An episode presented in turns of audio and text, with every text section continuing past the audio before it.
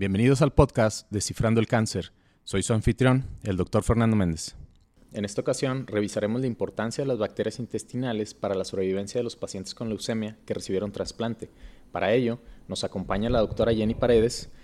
Ella actualmente realiza investigación postdoctoral con el grupo de científicos que están generando estos estudios pioneros en el Laboratorio de Inmunología del Memorial Sloan Kettering Cancer Center, Nueva York, en Estados Unidos. Quédate para que descubras el impacto que tendrán estos estudios en las estrategias terapéuticas del cáncer.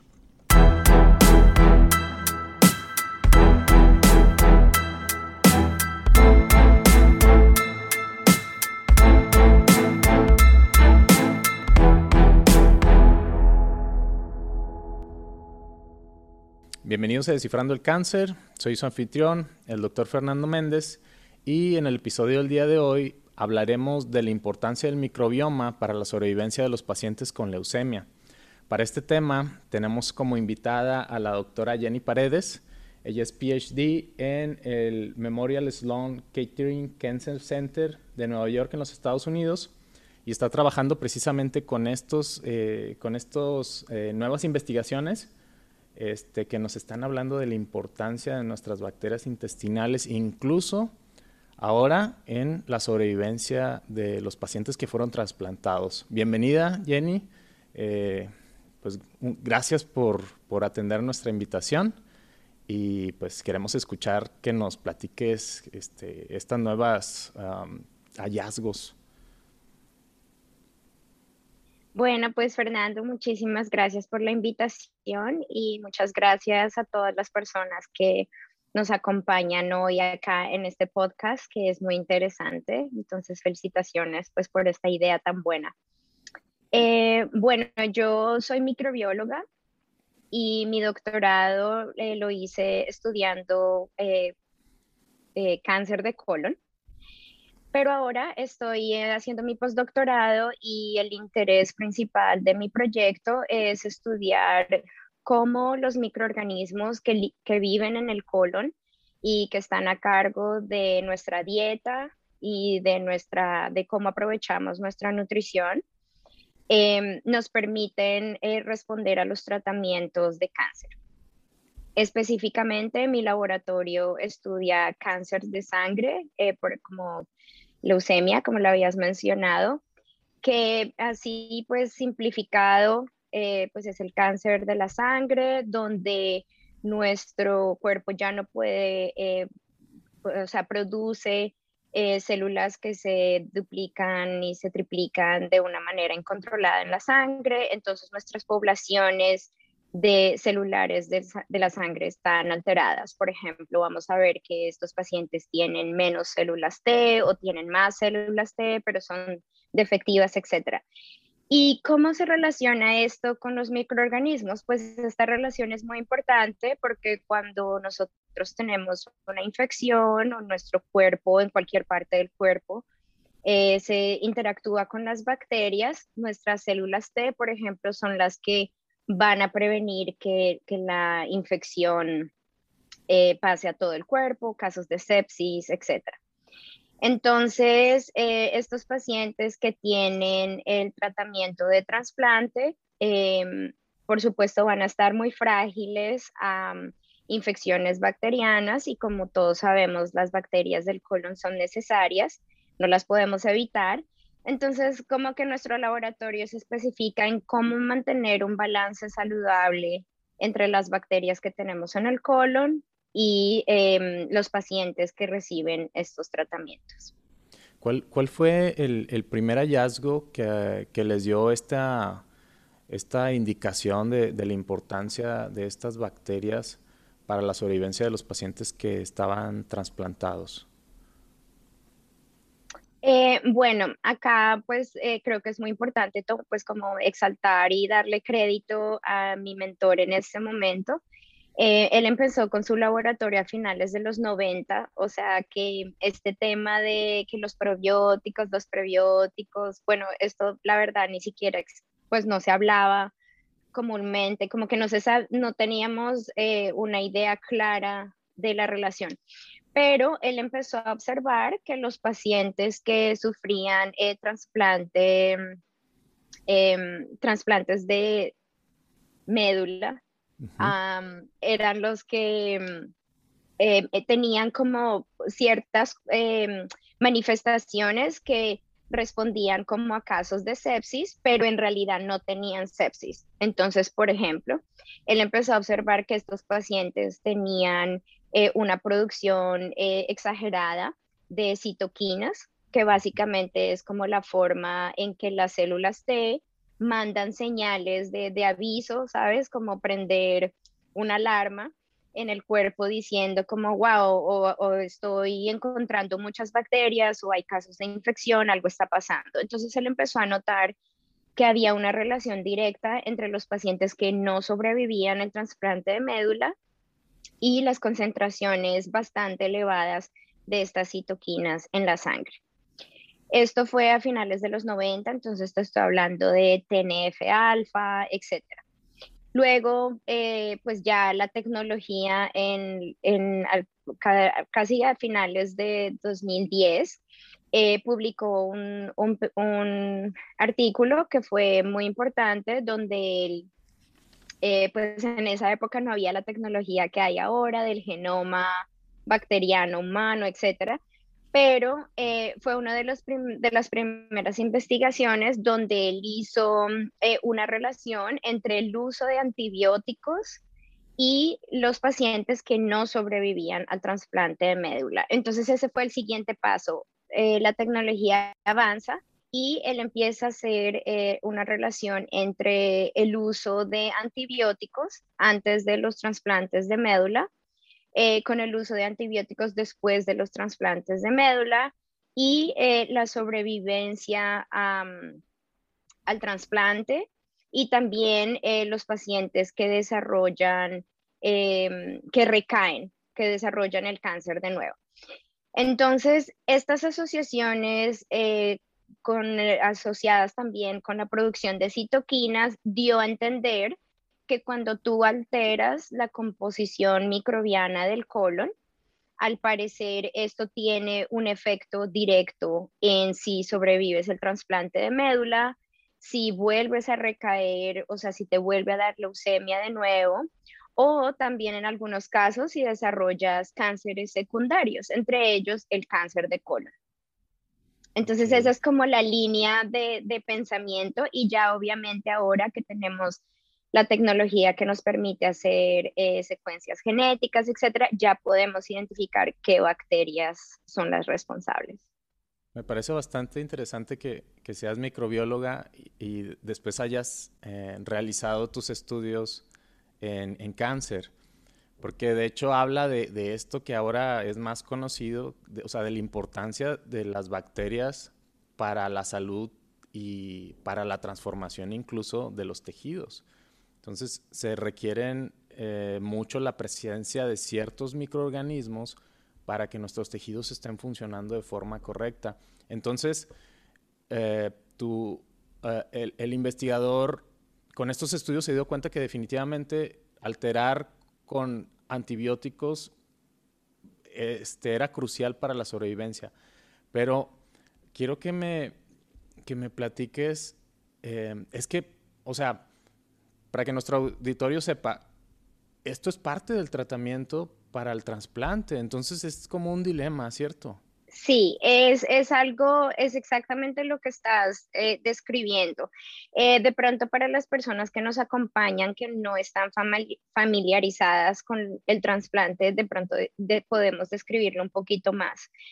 Eh, cuando una persona recibe un trasplante de médula, básicamente lo que estamos haciendo es por medio de radiación o quimioterapia, o a veces ambas cosas, eh, vamos a eliminar por completo el sistema inmune en estos pacientes.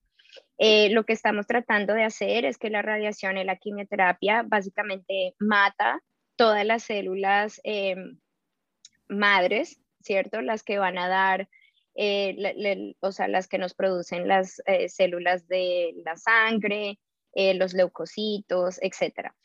Entonces, este es el dilema, que si son pacientes que les estamos eliminando el sistema inmune, ¿cómo podemos protegerlos para que antes de su eh, cirugía donde se le hace el trasplante y en el periodo en que el trasplante de hecho se hace efecto en su cuerpo, porque esto no es inmediato, esto es un proceso que en general toma entre 14 y 21 días.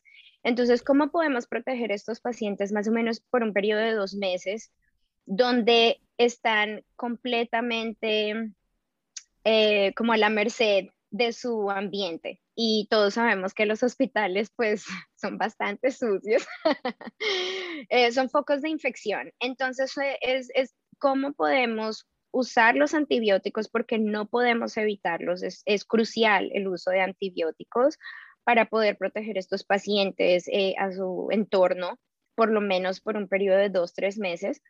Pero cómo hacerlo de una manera en que eh, se mitigue el efecto de, completamente perder estas poblaciones bacterianas. Y no solo es importante em, en términos de, de, infección, pero también pues recordemos que nuestra digestión depende de nuestras poblaciones bacterianas. Entonces hay muchos pacientes que no sobreviven al trasplante, no porque tengan un caso de infección como sepsis, sino porque por ejemplo, pierden tanto peso que mueren de anemia, eh, por ejemplo, también eh, tienen problemas en su piel, eh, problemas en su boca, donde, porque sabemos que en la piel también tenemos poblaciones microbianas que nos protegen.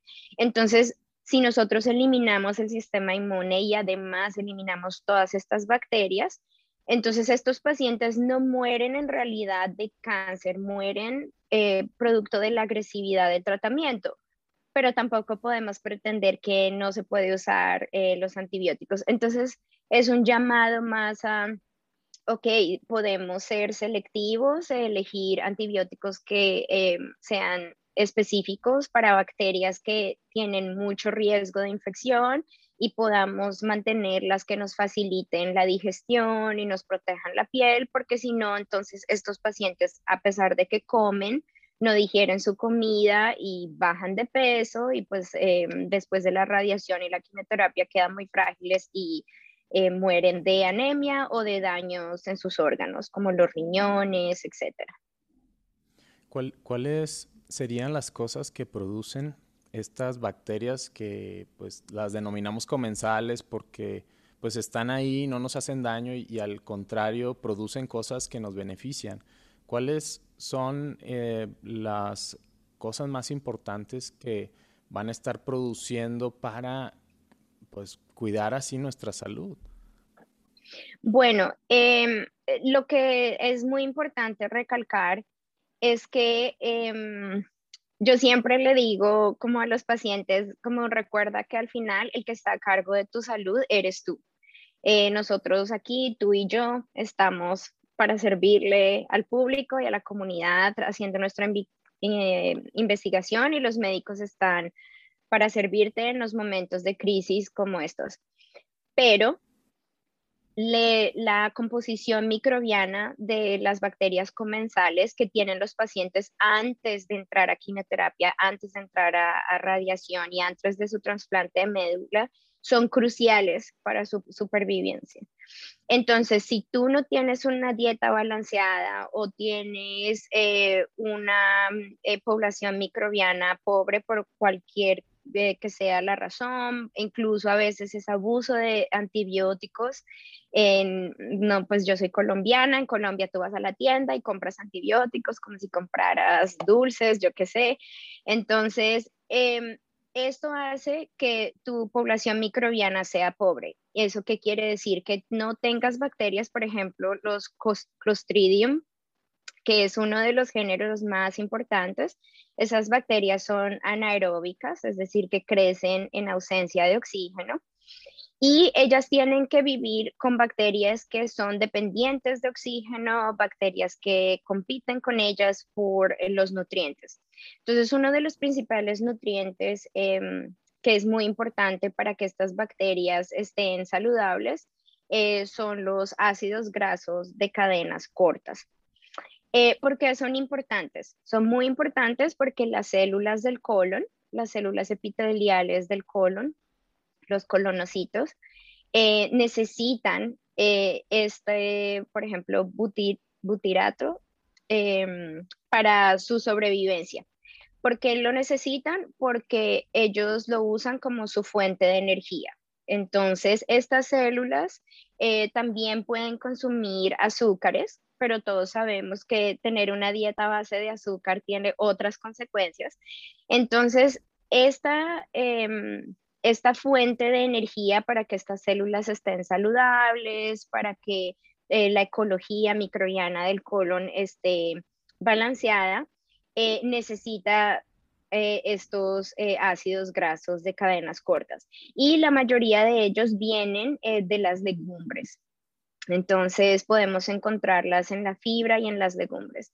Entonces, si tenemos un paciente, por decir, de 30, 50 años, que ha tenido una dieta pobre por los pasados 20 años. Eh, pobre me refiero en términos de la ecología microbiana. Puede que coma caviar todos los días, pero eso no es una dieta balanceada. Entonces, eh, cuando llegas a la clínica, pues ya es muy tarde. Entonces, ahí es cuando tenemos que como tener conciencia de que no todo se, o sea, que nuestra ecología microbiana es, es algo que tenemos que como comprometernos para la vida entera, básicamente. Eh, para, para asegurarnos que tenemos una ecología balanceada y que estos colonocitos tengan suficiente comida, por así decirlo, eh, fuentes energéticas que nos mantengan el, el, colon en buen estado. Y bueno, ahora que regresando a la investigación, pero sí es gracias por, compartirnos eso, porque es importante para el auditorio que sepan. O sea, que no la podemos cambiar de un día para otro, o sea, que tiene mucho que ver con nuestros hábitos del día a día y que es importante su presencia para mantener la salud de muchos de nuestros tejidos. Pero ahora los hallazgos del grupo de investigación en el que están dicen que además es también muy importante para los pacientes, es un factor determinante para los pacientes que están siendo trasplantados. ¿Cuáles serían las estrategias que ahora, en base a estos conocimientos, están eh, sugiriendo, o no sé si ya estén en ensayos clínicos, para ver cómo les podemos ayudar a pesar de que su microbiota va a sufrir eh, con el, como parte del tratamiento, como para restaurarla o cuidarla lo más posible a pesar de toda eh, la, serie de radiaciones y de exposición a agentes quimioterapéuticos. ¿Qué están ensayando o cuáles son los hallazgos que tienen al momento? Bueno, eh, nosotros tenemos eh, varios modelos de estudio, entonces uno de ellos es em, en ratones, por supuesto, todos nuestros proyectos inician en ratones, pero em, donde pues miramos cosas como más específicas, pero em, pues quisiera empezar con lo que se está haciendo en pacientes. Entonces, como tú lo acabas eh, de mencionar, la idea es tener estratégicas donde las cosas no se pueden, como dices tú, arreglar de, un momento para otro. Una de ellas es, eh, bueno, hay pacientes que eh, han sido tratados en, en el Slow Catering Center, donde yo trabajo, de leucemia en el pasado. Entonces son pacientes que obviamente están a alto riesgo de necesitar un trasplante de médula.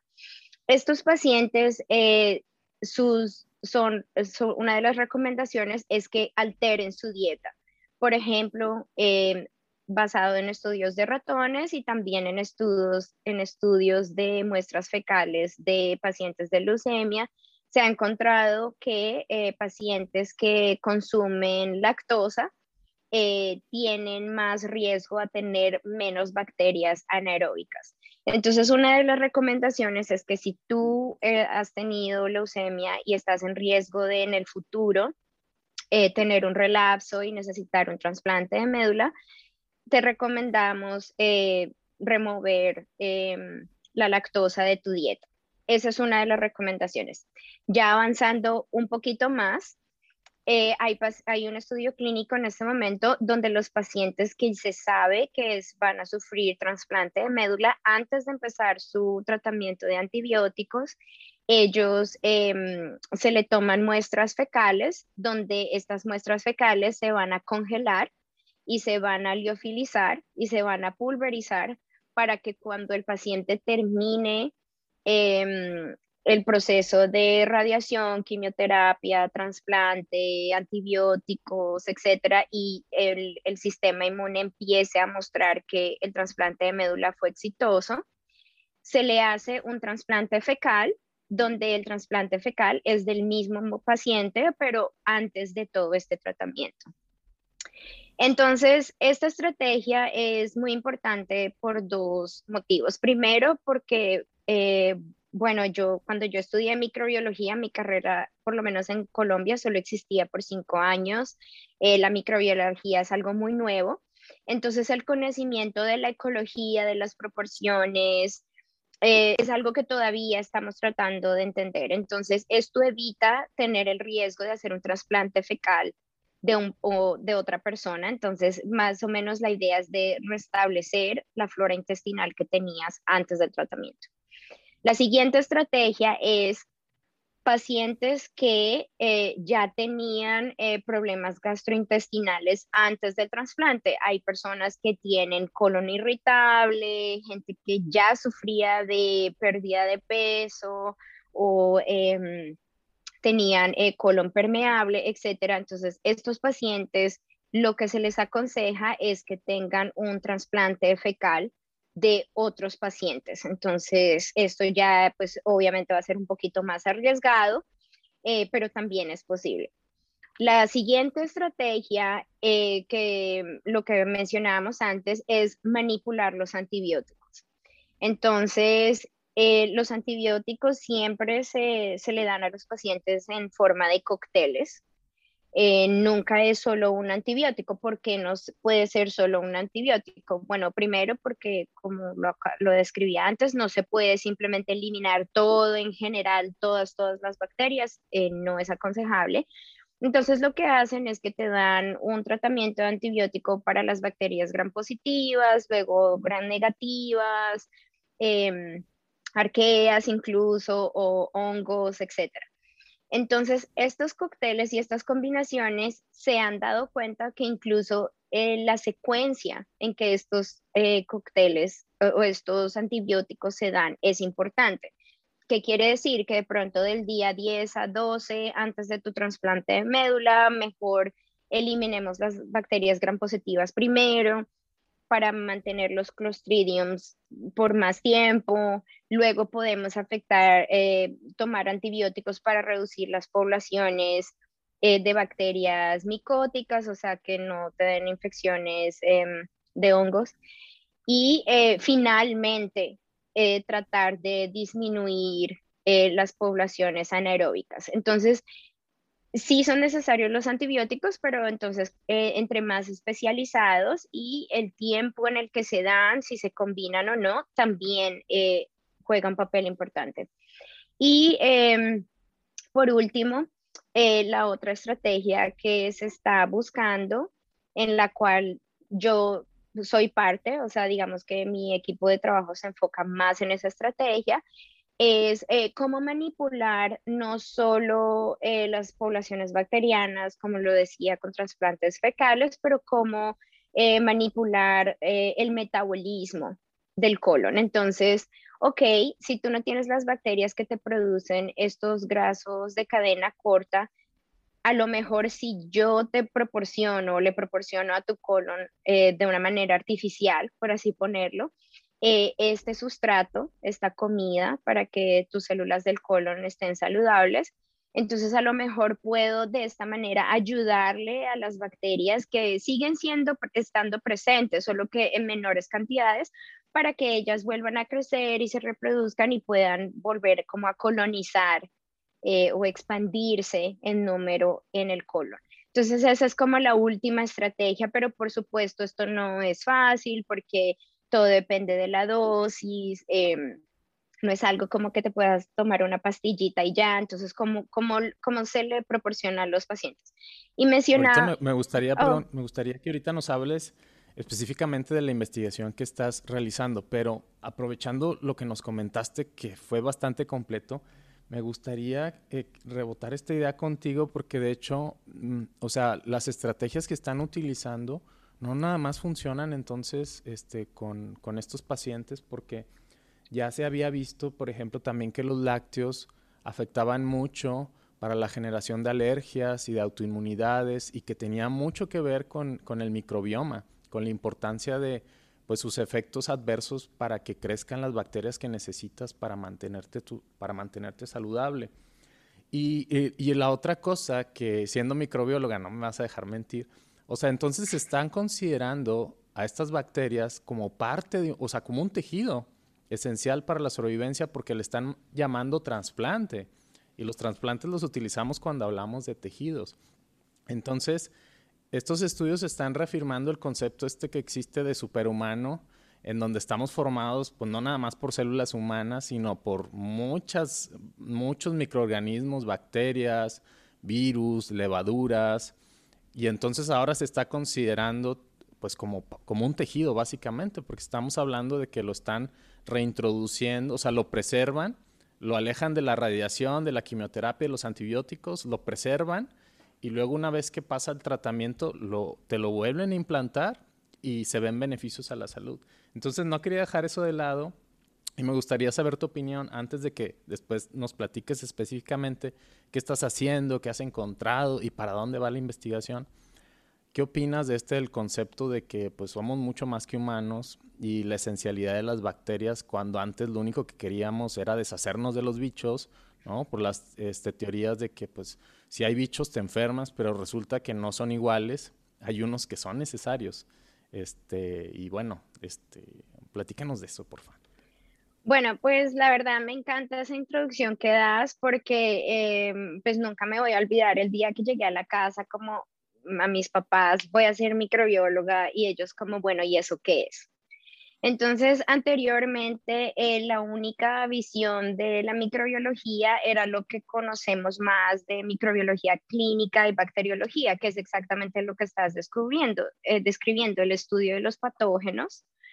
Y em, por supuesto, como los antibióticos y los antibacteriales y etcétera han revolucionado el mundo. O sea, nosotros, pues un trasplante de médula se tiene que hacer en, el, en un ambiente completamente aséptico.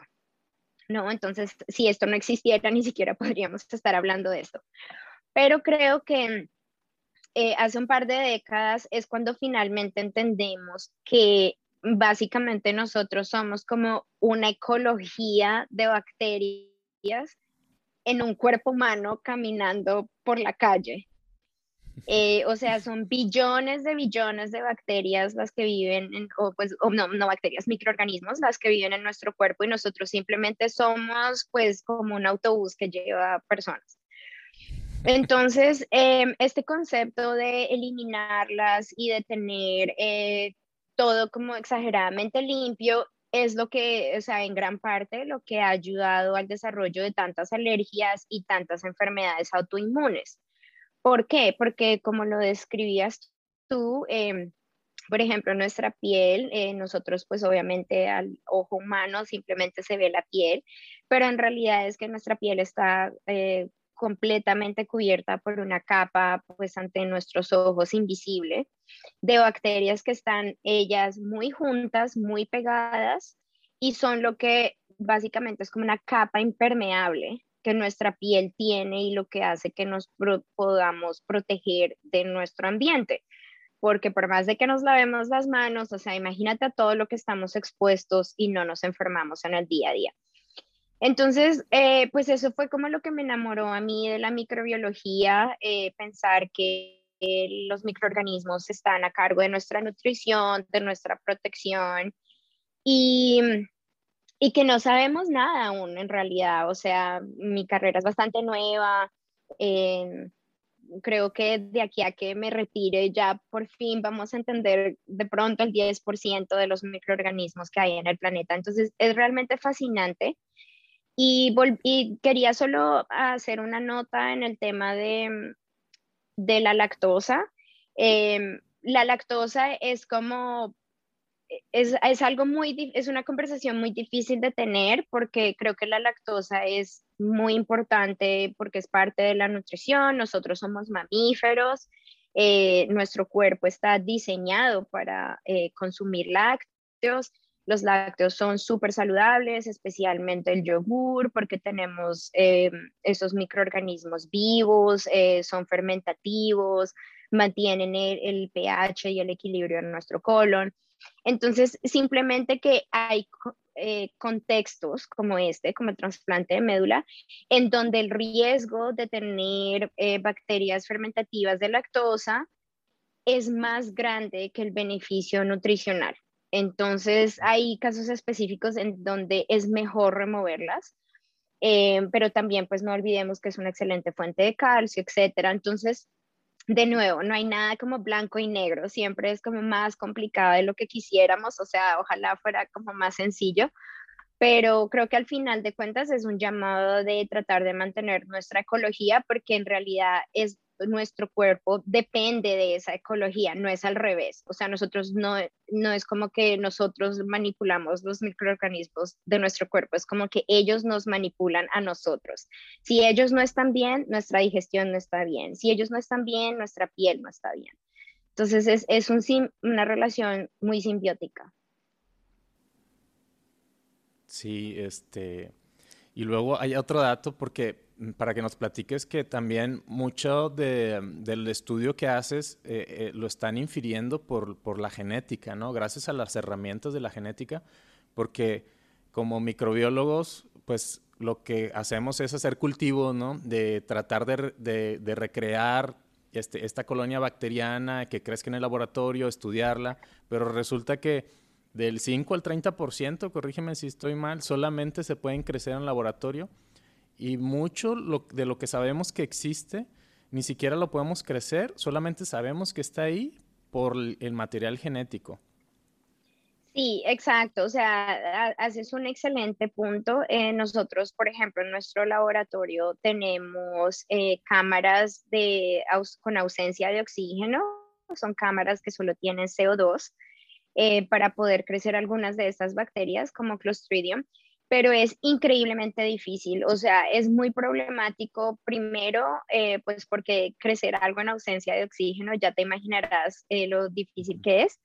Segundo, porque estas bacterias, así como tienen una relación simbiótica con nosotros, ellas tienen relaciones simbióticas entre ellas. Entonces, hay bacterias que, bueno, a lo mejor las puedes crecer, pero en cuestión de, o sea, no se van a multiplicar y no, te van a mostrar en realidad cómo, eh, cómo se manifiestan su metabolismo, eh, sus curvas de crecimiento, porque como el medio es tan artificial, entonces ellas solo te van a mostrar como un 10% de, lo que, de la información que tú necesitas para entenderlas. Entonces, para estudiar estas bacterias es mejor estudiarlas en una forma eh, como imitando la ecología en la que están. Entonces, esto lo hace aún más complejo, porque a veces cuando las, eh, cultivas en mezclas, o sea, mezclas entre familias o mezclas entre varias especies, porque, por ejemplo, una come lactosa, pero la otra come el producto del,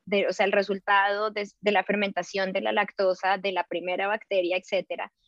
Es muy difícil. Lo que le llamamos el, metabolismo complementario, ¿no? Exacto. No sabes qué es, cuál es, o sea, así como nosotros necesitamos lo que ellas producen, ellas necesitan lo que producen otras bacterias. Entonces, esas, esas relaciones no las conocemos, no tenemos una idea, pero sí sabemos que son importantes para que crezcan ellas, para mantener nuestra salud y, y eso ha estado limitando pues, realmente el, conocimiento de, pues, de esto, ¿no? Para describirlo con conciencia.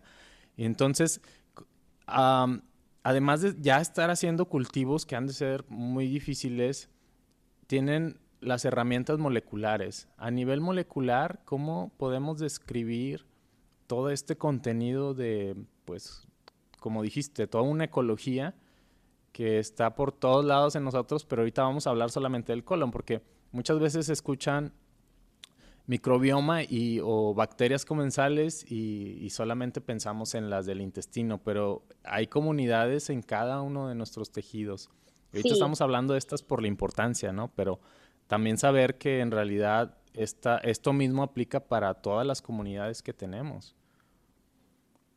Sí, entonces eso que acabas de mencionar es, es crucial. Eh, yo creo que hay que hacer una distinción entre em, el tracto digestivo. Cada zona del tracto digestivo tiene sus poblaciones microbianas específicas. Eh, por supuesto, por ejemplo, en el intestino delgado, que está eh, más a cargo de em, la digestión, ¿cierto? El procesamiento de, la comida como tal. En cambio, el colon está, es más responsable, por ejemplo, en la parte de nutrición. Eh, el colon tiene un rol súper importante en la absorción de nutrientes, de agua y muchos de los, de los componentes del metabolismo de las bacterias que pasan en el colon eh, se transfieren a la sangre. Entonces, eh, es como lo, volviendo a cómo mi mentor descubrió estas relaciones, fue porque él empezó a relacionar eh, el metabolismo o mm, las citoquinas en la sangre con el colon. Entonces es una muestra perfecta de cómo todo en el cuerpo está conectado, todo es un ciclo.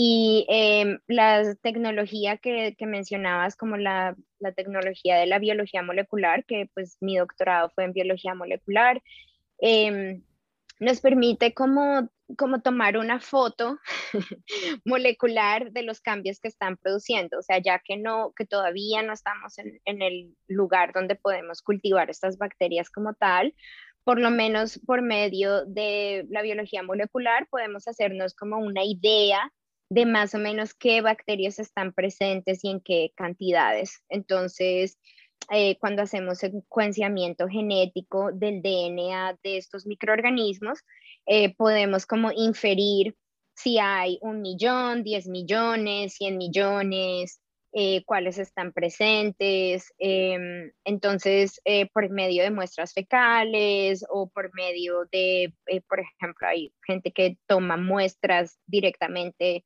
del intestino, o sea, no tanto en trasplante de médula, pero cuando trabajaba en cáncer de colon, pues en los pólipos, eh, o cuando te hacen cirugía y te remueven eh, partes del colon, pues de ahí también se, se aprende muchísimo estudiando las muestras de mucosa, se le hace el secuenciamiento del DNA em, de los microorganismos y así hemos podido como ir entendiendo de más o menos qué poblaciones están presentes y en qué cantidades, pero pues todavía nos falta. Ok, y ahora platícanos específicamente qué estás haciendo y, qué es lo que, eh, o sea, qué, objetivos de los que estás, no sé si ya tienes algunos cumplidos o de los que estás próxima a, a cumplir, ¿cómo crees que eso impacte en la sobrevivencia de los pacientes que tuvieron un trasplante y son sobrevivientes de leucemia? Bueno, em, así pues la verdad no llevo ni siquiera un año, entonces me tienes que quedar un poquito más para cumplirlos, pero eh, bueno, tengo la gran fortuna de estar en un laboratorio maravilloso con muchísimos recursos, eh, más o menos, siempre digo que, que para mí es como trabajar en Disneylandia. Em, tengo como pues muchas herramientas que, que pues son de verdad eh, un privilegio trabajar con ellas. Em, en este momento estoy enfocada en dos proyectos. Una es ver cuáles de los productos del metabolismo de los microorganismos en el colon juega un rol en la actividad de las células T. ¿Por qué es esto importante? Bueno, cuando, tú te haces, cuando a ti te hacen un trasplante de médula, eh, algo que se puede presentar, y no solo en trasplante de médula, pero en todos los trasplantes, es que tu cuerpo eh, reaccione al trasplante porque tu cuerpo reconoce que este, este tejido o este órgano no es tuyo, ¿verdad? Que es como tener un objeto extraño en tu cuerpo. Entonces tu sistema inmune va a reaccionar muy agresivamente em, para decirte como, bueno, acá hay algo extraño y tenemos que eliminarlo. Entonces el cuerpo rechaza el trasplante, ¿verdad? Entonces, em, el, nuestro proyecto lo que está tratando de investigar es si hay eh, moléculas producto del metabolismo de las poblaciones microbianas en el colon que puede reducir la actividad de células T. Es decir, que cuando tu cuerpo trata de prender todas las alarmas y de tratar de rechazar el trasplante, estas células T son funcionales, es importante que ellas sean funcionales en caso de que tengas una infección, etcétera, pero no producen estas avalanchas de citoquinas y como estas reacciones tan agresivas. Y el otro proyecto eh, con el que trabajo es en ratones. Entonces, en ratones hacemos exactamente el mismo protocolo de trasplante que en humanos, o sea, antibióticos, eh, se le hace un trasplante, o sea, irradiación o irradiación y quimioterapia. Luego usamos eh, ratones de una cepa, eh, le hacemos trasplante a ratones de otra cepa para que pues la reacción sea eh, como si recibieras un órgano extraño. Y em, y esto pues ya te imaginarás lo complejo que es, entonces eh, para mí ha sido pues súper excitante aprender esto. Ayer hice uno, entonces eh, sacas la médula, se la inyectas, etc. Y en el proceso posoperatorio, por así decirlo, em, alteramos su dieta. Entonces, por ejemplo, en este momento tengo modelos donde combino antibiótico, trasplante y fructuosa. ¿Por qué fructuosa? Pues porque sabemos que la fructuosa está en muchísimos eh, alimentos em, artificiales, procesados, entonces eh, hemos encontrado una relación entre exceso de fructuosa y muerte eh, después de los trasplantes en los pacientes, entonces lo estoy modelando en ratones. Y, por ejemplo, también diferentes contenidos de fibra, entonces en ausencia de fibra, con fibra normal, exceso de fibra, etcétera. Y la idea es eh, pues ver no solo si sobreviven o no al trasplante, pero también pues ver cómo es su metabolismo, o sea, en cuestiones de peso, en cuestiones de qué productos del metabolismo se encuentran en su sangre, o sea, tratando de como modelarlo lo más posible a nuestros estudios humanos, pero obviamente pues con los ratones es muy fácil eh, modular su dieta mientras las personas, eh, pues es, una variable más difícil de controlar. Entonces en eso estoy y pues ya te estaré contando. ¿Cuál sería eh, un resultado que, um, digamos que si tú pudieras seleccionar, cuál sería el resultado esperado? ¿Qué te gustaría encontrar que tal vez también pueda hacer una diferencia? para decir, encontré que estos eh, nutrientes, si se los damos al paciente, o estas bacterias son muy esenciales, entonces, ¿qué resultado crees que sería padre encontrar y que tal vez eh, se puede implementar este, próximamente? Porque, pues, a final de cuentas, mucho de, este esfuerzo que se hace, pues es porque queremos producir un resultado que haga una diferencia para los pacientes. En este mundo idealizado, ¿cuáles serían este, esos resultados que a ti te gustaría tener? Bueno, yo creo que para mí ha sido, eh, la dieta siempre ha sido uno de mis intereses muy grandes y, creo que es muy importante porque esa frase que dice que somos lo que comemos, eh, creo que es muy cierta.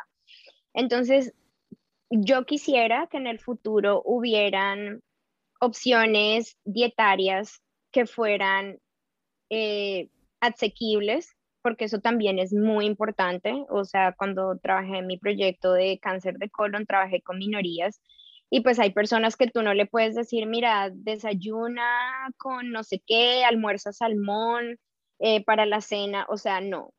Tenemos que lograr hacer unos planes dietarios que sean sostenibles, que los pacientes no los identifiquen como esta es mi dieta que me tocó porque me hicieron el trasplante de, médula. Yo creo que es un llamado a cómo podemos tener unos regímenes alimentarios que sean asequibles, que, que la gente lo vea como estoy cambiando mi estilo de vida, para algo positivo. Y esto suena como que es muy fácil, pero no lo es, porque si tú eres diabético, hay que tener eso en consideración. Si tú tienes colesterol alto, eso es importante. Si tú eres alérgico, eso es importante. Entonces, creo que entre más entendemos el rol de la dieta con nuestra ecología microbiana, más fácil podemos en algún momento como diseñar dietas que sean sostenibles a largo plazo.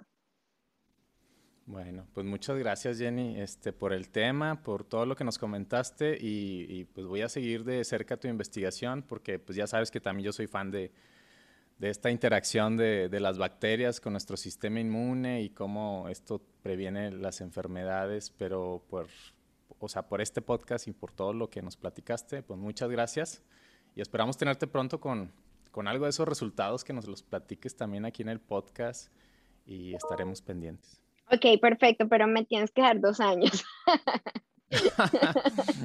bueno, bueno. Eh, trataré de no ser tan exigente en la producción de resultados. Ok, Fernando, muchísimas gracias y muchas gracias a tu equipo y muchas gracias eh, a todos los oyentes. Que estés muy bien. Bueno, esto fue Descifrando el Cáncer y síguenos en nuestro siguiente episodio. Hasta la próxima. Las bacterias intestinales comensales son grandes productoras de metabolitos bioactivos necesarios para el óptimo mantenimiento de las funciones de todos tus tejidos. Por el contrario, utilizamos el término disbiosis cuando ciertos factores afectan su crecimiento y se favorece la proliferación de bacterias que se asocian con el desarrollo de enfermedades. Esto no solo es importante para cáncer, sino también para la prevención de autoinmunidades y el resto de las enfermedades degenerativas. Para prevenir la disbiosis, evita los alimentos muy azucarados, los edulcorantes artificiales, deja de consumir cereales refinados, alimentos enlatados, la comida muy salada, muy procesada y utiliza antibióticos solo bajo supervisión médica. No me cansaré de decirlo, come más frutas y verduras y cereales enteros. Esto es lo mejor para la salud de tus bacterias y recuerda, 9 de cada 10 células en tu cuerpo son bacterias, así de importantes son. Esto fue Descifrando el Cáncer. Hasta la próxima.